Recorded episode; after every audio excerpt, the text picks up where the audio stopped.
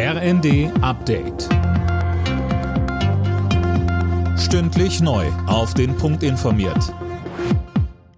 Ich bin Gisa Weber. Guten Morgen. Die internationale Atomenergiebehörde IAEA dringt auf Zugang zum ukrainischen Atomkraftwerk Saporischia. Er sei alarmiert über den Beschuss vom Freitag, so IAEA-Chef Rafael Grossi.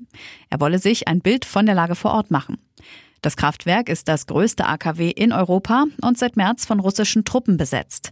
Die Ukraine und Russland machen sich gegenseitig für den Beschuss des Werks verantwortlich. Das erste Schiff mit Getreideexporten aus der Ukraine seit Beginn des russischen Angriffskriegs soll offenbar doch nicht heute in der libanesischen Hafenstadt Tripoli anlegen. Das hat die ukrainische Botschaft im Libanon mitgeteilt. Gründe für die Verschiebung gab sie allerdings nicht bekannt. In der Frage, ob man sich die vierte Corona-Impfung holen sollte oder nicht, brauchen nicht nur über 70-Jährige und Risikopatienten eine klare Empfehlung. Auch die Jüngeren wollen wissen, was sie machen sollen. Das sagt Gesundheitsminister Lauterbach in den Funke-Zeitungen. Er fordert klare Empfehlungen für sämtliche Altersgruppen.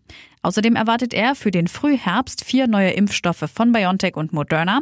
Sie sollen an die neuen Varianten angepasst sein. Im ersten Topspiel der neuen Bundesliga-Saison hat Borussia Dortmund am Abend mit 1 zu 0 gegen Bayer Leverkusen gewonnen. Außerdem setzte sich Union Berlin mit 3 zu 1 gegen Hertha BSC durch.